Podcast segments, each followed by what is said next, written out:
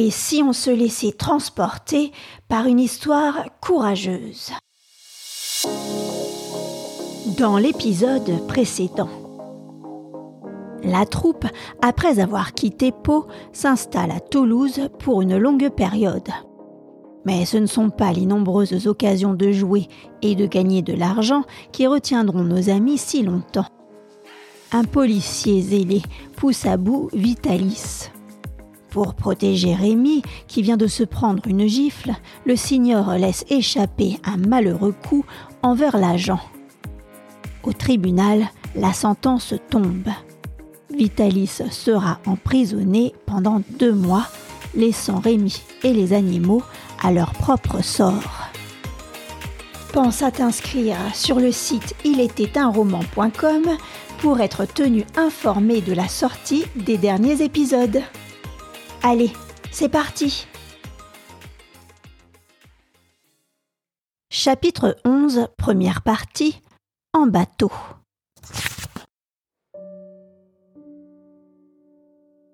Quand je rentrais à l'auberge, le cœur gros, les yeux rouges, je trouvais l'aubergiste planté devant sa porte qui m'observait.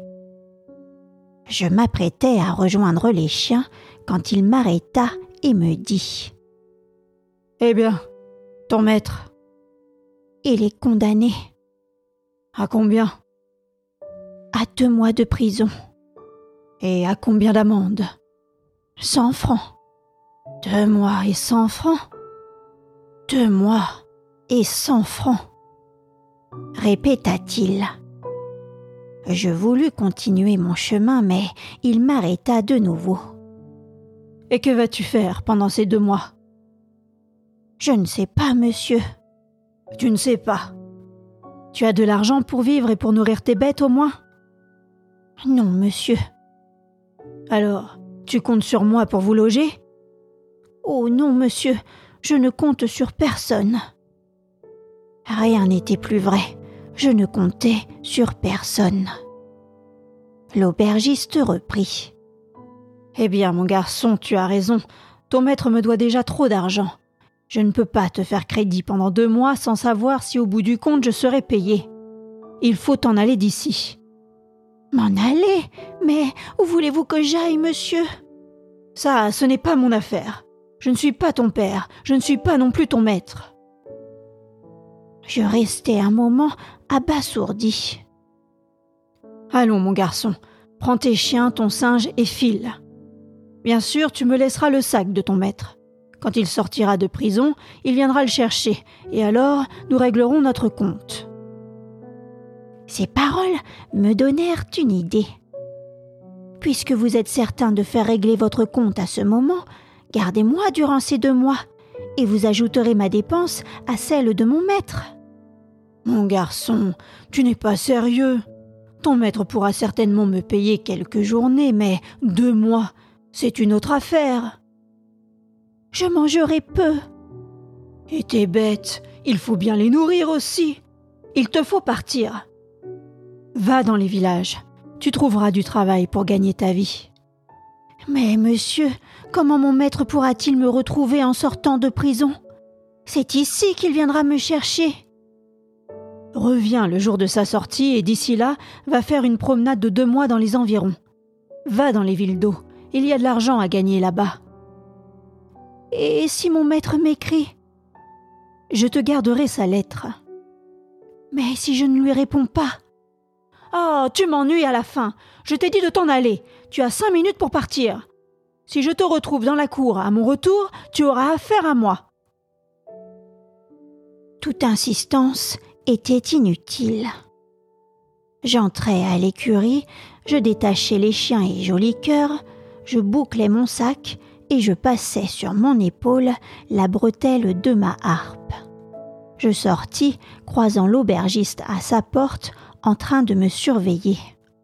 Il me cria. S'il vient une lettre, je te la garderai.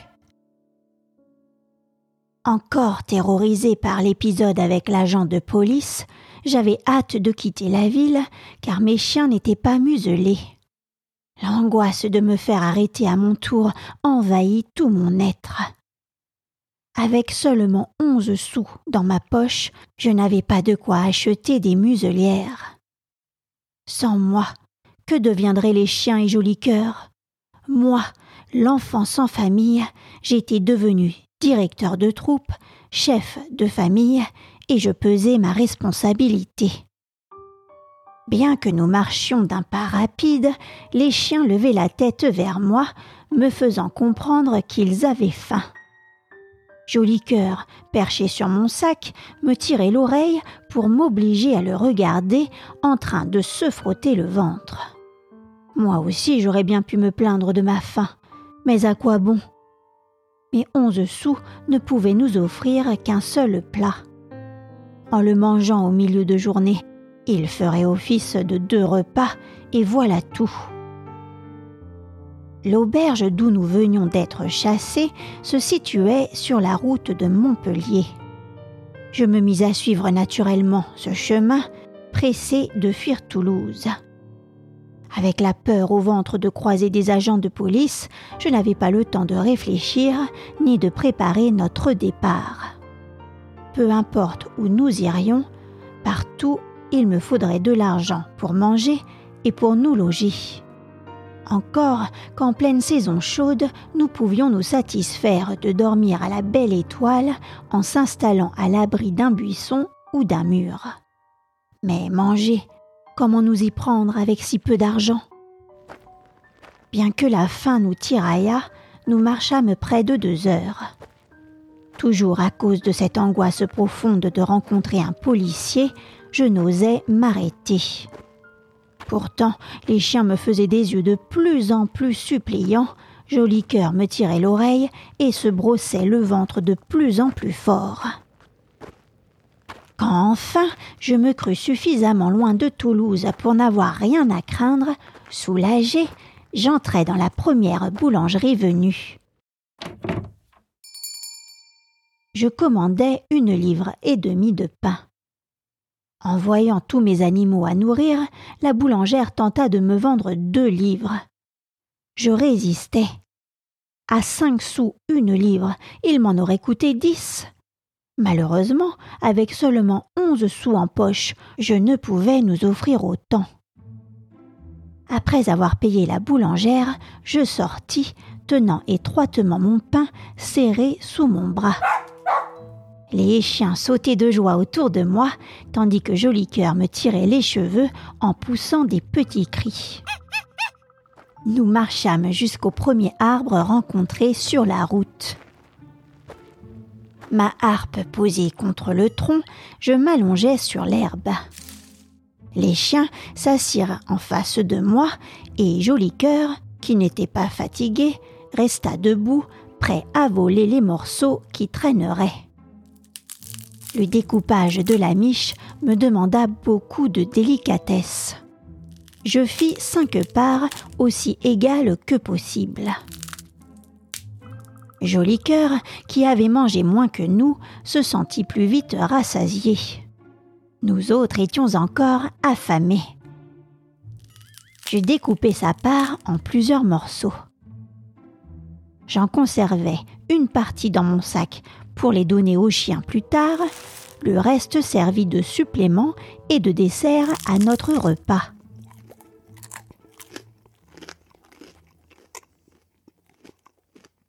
Désormais, j'étais leur chef.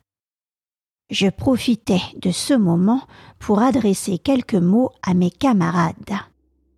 Je vis les grands yeux intelligents et affectueux de Capi se coller aux miens. Je déclarai oui, mon ami Capi. Oui, mes amis Dolce, Zerbino et Joli. J'ai une mauvaise nouvelle à vous annoncer. Notre maître doit rester éloigné de nous pendant deux mois. Cria Capi. Cela est d'abord bien triste pour lui, et bien sûr également pour nous. Notre maître nous faisait vivre. En son absence, nous risquons de traverser des moments difficiles car nous n'avons pas d'argent.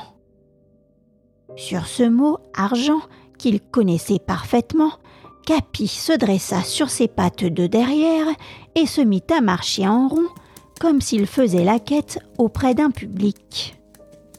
Capi, tu proposes que nous donnions des représentations. Tu as raison, mais ferons-nous recette Si nous ne réussissons pas, il nous reste que trois sous pour toute fortune. Il faudra donc se serrer le ventre. J'espère que vous comprenez la gravité des circonstances et qu'au lieu de me jouer de mauvais tours, vous mettrez votre intelligence au service de la société. Je vous demande de l'obéissance, de la sobriété et du courage. Serrons-nous les coudes. S'ils ne comprirent pas tout ce que je leur dis, ils sentirent l'idée générale. Enfin, je parle des chiens seulement, car pour Joli Cœur, il lui était impossible de garder sa concentration fixée longtemps sur un même sujet. Au lieu de cela, il s'amusait. Après un moment de repos, je donnai le signal du départ. Nous devions au moins gagner de quoi déjeuner le lendemain. Quant au coucher, nous pourrions dormir en plein air.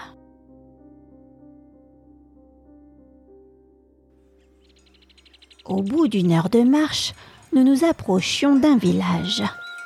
Certes, il paraissait un peu misérable, mais je n'étais pas exigeant sur le chiffre de la recette. Et je me disais que plus le village était petit, moins nous avions de chances de rencontrer des agents de police. Je me mis donc à préparer mes comédiens et nous fîmes une belle entrée dans ce village. Malheureusement, sans la belle prestance de Vitalis à la flûte qui annonce notre venue, il était plus difficile d'attirer les regards. Du haut de ma petite taille, tout en marchant, l'air inquiet, je regardais à droite et à gauche pour voir l'effet que nous produisions. Il était médiocre. On levait la tête, puis on la rebaissait personne ne nous suivait. Enfin, arrivé sur une petite place bordée de platanes et où se trouvait une fontaine, je pris ma harpe et commençai à jouer une valse. La musique était gaie, mais mon cœur était lourd. Je fis signe à Zerbino et à Dolce de valser, et ils se mirent à tourner en mesure. Personne ne se dérangea pour venir nous regarder. Pourtant, je voyais des femmes non loin de nous qui tricotaient ou qui causaient sur le seuil des portes. Je continuais à jouer, Zerbino et Dolce continuèrent à valser. Je me disais qu'il suffisait qu'une seule personne s'approche de nous pour en attirer une seconde, puis dix, puis vingt autres. Mais nous avions beau jouer et danser, les gens restaient chez eux. Ils ne jetaient même pas un regard de notre côté. Je ne désespérais pas.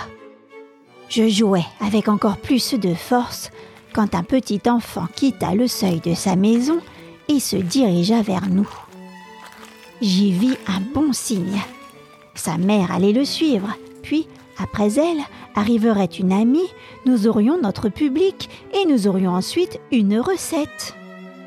Je jouais moins fort pour ne pas effrayer l'enfant et pour l'attirer plus près.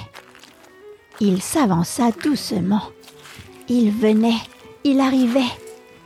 Encore quelques pas et il était près de nous. La mère leva la tête, surprise sans doute et inquiète de ne pas le sentir près d'elle. Elle l'aperçut aussitôt. Mais alors, au lieu de courir après lui comme je l'avais espéré, elle se contenta de l'appeler. Et l'enfant docile retourna près d'elle. Peut-être ces gens n'aimaient-ils pas la danse. J'ordonnai à Zerbino et à Dolce de se coucher et je me mis à chanter avec entrain ma petite chanson napolitaine. Cet instant, je vis un homme vêtu d'une veste et coiffé d'un feutre se diriger vers nous. Enfin, je chantai avec plus d'entraînement. Oh là Que fais-tu ici, mauvais garnement? Je m'interrompis, stupéfié par cette interpellation. Il ajouta Eh bien, Répondras-tu? Vous voyez, monsieur, je chante. As-tu une permission pour chanter sur la place de notre commune? Non, monsieur. Alors va-t'en, si tu ne veux pas que je te fasse un procès. Mais monsieur. Appelle-moi monsieur le garde champêtre et tourne les talons, mauvais mendiant. Un garde champêtre. Je savais par l'expérience de mon maître ce qu'il en coûtait de désobéir au sergent des villes et au garde champêtre. Comme il me l'avait ordonné, je tournai sur mes talons et rapidement je repris le chemin par lequel j'étais venu. En cinq minutes, je sortis de cette commune peu accueillante, mais bien gardée. Mes chiens me suivaient la tête basse et la mine triste, comprenant qu'il venait de nous arriver une mauvaise aventure. Capi de temps en temps me dépassait et se tournant vers moi, il me regardait plein de curiosité avec ses yeux intelligents. Il cherchait à comprendre. Après un bon bout de chemin parcouru, et alors que je savais que nous ne craignions plus une arrivée brutale du garde champêtre, je réunis les trois chiens autour de moi d'un signe de la main. Capi, immobile, gardait ses yeux sur les miens. Je leur confiais.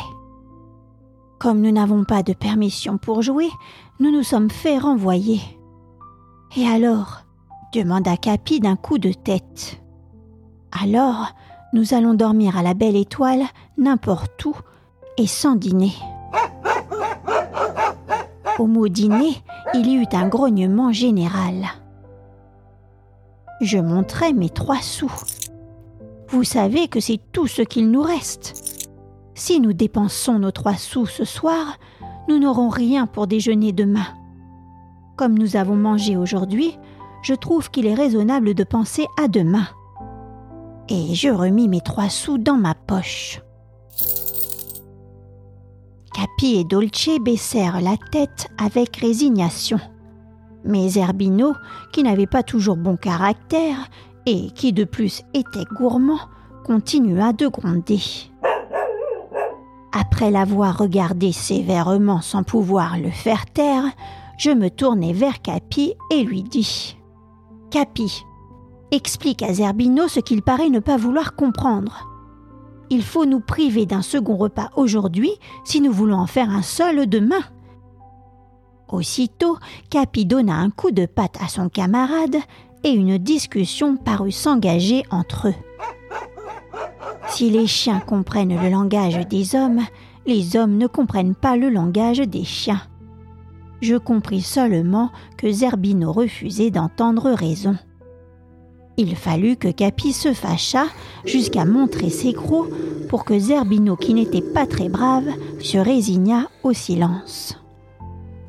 La question du dîner étant ainsi réglée, il ne restait plus que celle du coucher. Avec un aussi beau temps, dormir à la belle étoile en cette saison n'était pas bien grave. Il fallait seulement s'installer dans un endroit où nous ne rencontrerions pas de loups. Je trouvais cependant les hommes plus effrayants que les bêtes féroces. Nous nous mîmes à marcher droit devant pendant des kilomètres à la recherche d'un abri. Les dernières lueurs roses du soleil couchant avaient disparu du ciel et nous n'avions encore rien trouvé. Il fallait tant bien que mal se décider, l'obscurité s'épaississait je fis le choix de nous arrêter dans un bois pour y passer la nuit. L'espace vide et bordé de blocs de granit était bien triste, mais nous n'avions pas trouvé mieux. Cet abri avait pour avantage de nous protéger Joli Cœur et moi de la fraîcheur de la nuit. Les chiens ne craignaient rien, eux, mais le singe était fragile. Aussi, pas question pour moi de tomber malade. Que deviendrait ma troupe? Je devais savoir prendre toutes les précautions nécessaires, conscient de ma responsabilité. Je remarquai que les vents avaient rassemblé les aiguilles de pin desséchées, formant un lit épais. Le rocher qui l'abritait se transformait en toit en son sommet. Nous ne pouvions être plus chanceux. Un matelas pour nous allonger, une toiture pour nous abriter. Durant notre nuit de sommeil, Capi occupa le rôle du garde, posté en dehors de notre abri. Je pouvais être tranquille. Je savais que personne ne nous approcherait sans que j'en sois prévenu.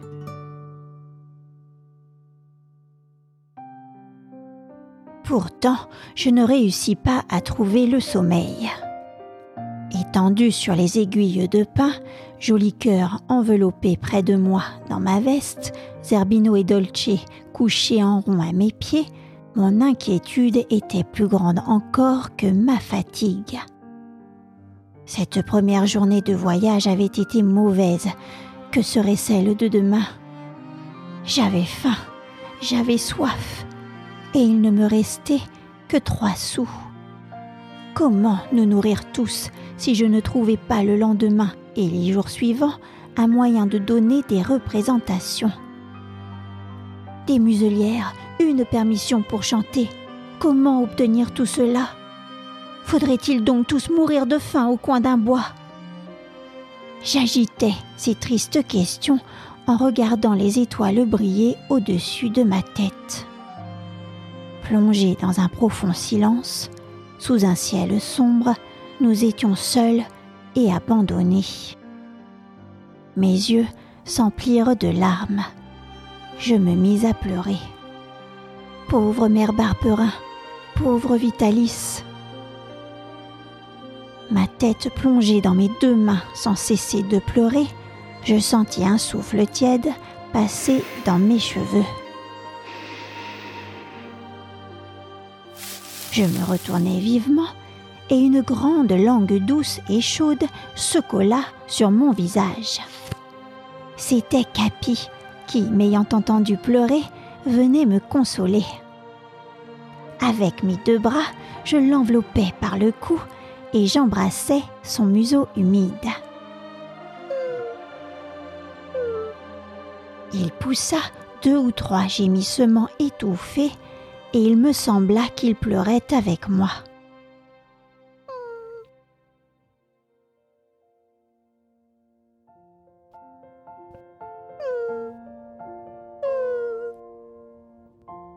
Quand je me réveillais, il faisait grand jour. Capi, assis devant moi, me regardait. Les oiseaux sifflaient dans le feuillage, tout au loin, une cloche sonnait. Le soleil, déjà haut dans le ciel, lançait des rayons chauds et réconfortants, aussi bien pour le cœur que pour le corps. Notre toilette matinale fut bien vite faite et nous nous mîmes en route, nous dirigeant du côté d'où venaient les tintements de la cloche. Un village devait s'y trouver, ainsi qu'un boulanger. Quand on s'est couché sans dîner, la faim parle de bonheur. Mon parti était pris. Je dépenserai mes trois sous et après, nous verrions.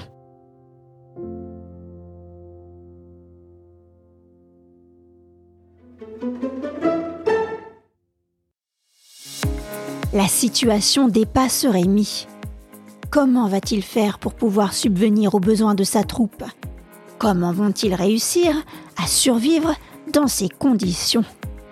La suite au prochain épisode. Si toi aussi tu as envie de soutenir mon podcast, n'hésite pas à laisser une note ou un commentaire ou à t'abonner à la newsletter sur ilitétunroman.com. Coute et à très vite